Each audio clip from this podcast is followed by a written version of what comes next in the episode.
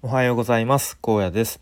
この番組は会社員であり2児の父親でもある僕高野が会社に依存せず人生の選択肢を増やせるよう日々試行錯誤する様子や僕の頭の中の考えを整理して発信するそんな番組です。え今日のテーマは、えーチャット G GPT が作る TOEIC の問題の精度が高いらしいというちょっと長いタイトルなんですが、えーそんなタイトルテーマで話していきたいと思います。で今話題のチャット GPT ですね。はい、でまあツイッターを見ていても、まあ、なんか毎日何かしらチャット GPT に関する話題とかなんかこんな使い方したらこうすごい答えが返ってきたみたいなのをよく目にしますがえっとまあタイトルでももうもう結論を言ってるんですけれどもその TOEIC の TOEIC っぽいっていうのかな、うん、問題をこう作ってもらったらなんかすごいいい感じのものが返ってきたっていうのを見たのでまあちょっとそれをあの共有したいなと思います。はい、で、まあ、 TOEIC の、まあ、まずは文法問題、えーを作るっていうツイートが流れてきましたね。で僕が見たツイートではと、まあ、次のようにこうチャット GPT に、えー指示をしましたということで、えー空欄穴埋めで選択肢が4つの文法問題を3個作ってという指示をしたところ、まあ、ほんの数秒でかなりいい感じの文法問題が表示されていて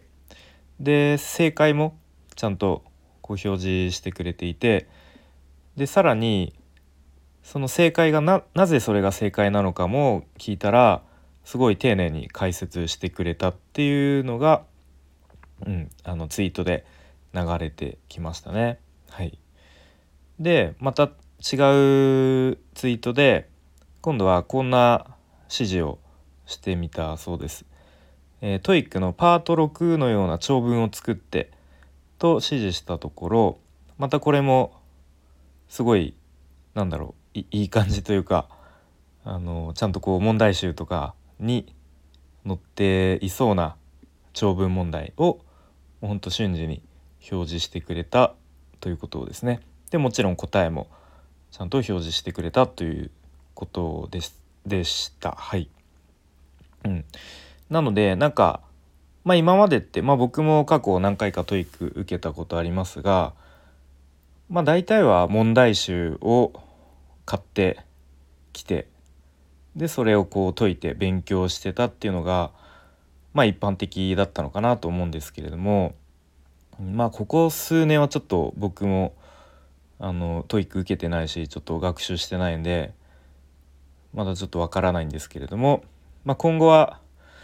あれもなんかじゃチャット GPT で問題こうどんどん作ってくれるからそれをどんどん解けば別に問題集とか買わなくていいんじゃねみたいなあの思う人が出てくるかもしれないし、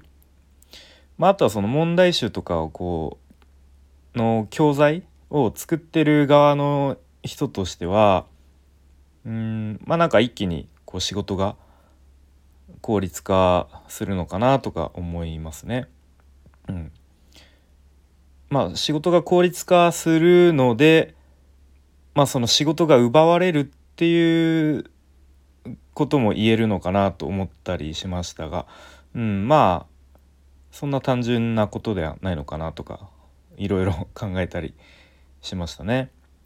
うん、でもそもそもなんかそのチャット GPT がもう瞬時にこう答え返してくれるのでまあたまになんか嘘つくとか そういうのも聞いたりしますが、まあ、なんかそもそも英語をなんかちゃんと勉強する意味ってあるんだっけみたいななんかそういうこう意見というか議論とかもなんか出てきそうだなとかぼんやり思ったりしました。はい、でちなみにですねとまあ僕が勉強してきた勉強している、まあ、ウェブ制作とかウェブデザインの、うん、界隈でも、まあ、もちろんそのどんどんこう AI の技術がこうまあ入ってきてとかいうか、えー、と使われるようになってきてるという情報が、うん、入入って えっ、と情報聞いたりしますが、えっ、と Figma というですねまあ一番、まあ、メジャーなデザインソフトですかね。にもその AI を搭載したプラグインっていうのが出てきたそうででまあウェブサイトとかまあウェブのウェブっていうか、まあ、スマホアプリとかもそうなんですかね。まあ大体こんな感じだよねみたいな。大体左上にこうロゴがあってみたいな。で大体右上の方にこうちょっとメニューとかが書いてあってみたいな。まあそういう大体こんな感じだよねみたいなデザインだったらもう AI が一瞬で生成してくれるということも、えー、聞いた聞いたりしました。はい、まあ、なのでまあそのデザインとか、まあ、英語学習とかまああらゆる分野に言えることだと思うんですけれども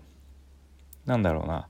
こう,、まあ、うまく AI を使って何ができるかみたいな。っていう意識がまあますます大事になってくるんだろうなと、うん、今までと同じように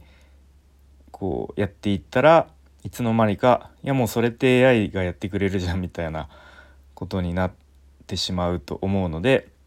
うんまあ、うまくそういうテクノロジーの変化とかをちょっと情報をキャッチしつつじゃあ自分はこうそれをどううまく活用していこうかとか、うん、今までやってたこの作業ってあ AI で全然効率化できるじゃん。みたいなちょっとそういう意識を持っていくのが大事なんじゃないかなというちょっと最後すご くふわっと抽象的な、え、結論になりましたがまあちょっとまた今後も多分日々、えー、進化し続けていくと思うんで引き続きその、まあ、チャット GPT をはじめ、まあ、AI の進化をちょっとこう注目していきたいなと思っている次第でございます。はい、ということで今日は、えー、 ChatGPT が作る TOEIC の問題の精度が高いらしいというテーマで、えー、話してきました。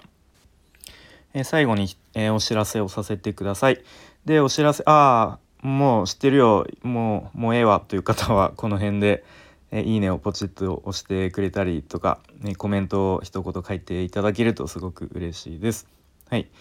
でお知らせとしては先日僕が表紙のデザインをさせていただいた Kindle 本が絶賛発売中でございます。タイトルは「子育てを終えるすべての母へ卒母写真のすすめ」という本です。はい、でまあ今まさに子育て真っ最中の方また、えー、もうすぐ子育てを終える方や、まあ、子育てを、えー、終わった方またあとは、えー、全然あの母親じゃない僕みたいな、まあ、男性が読んでもなんだろうなこう自分がちっちゃい頃こんな風にこう子育てを自分のお母さんはしてくれたのかなみたいなちょっとこう重ね合わせて考えさせられるものもあったりする、まあ、こう読む人によってさまざまなこう考え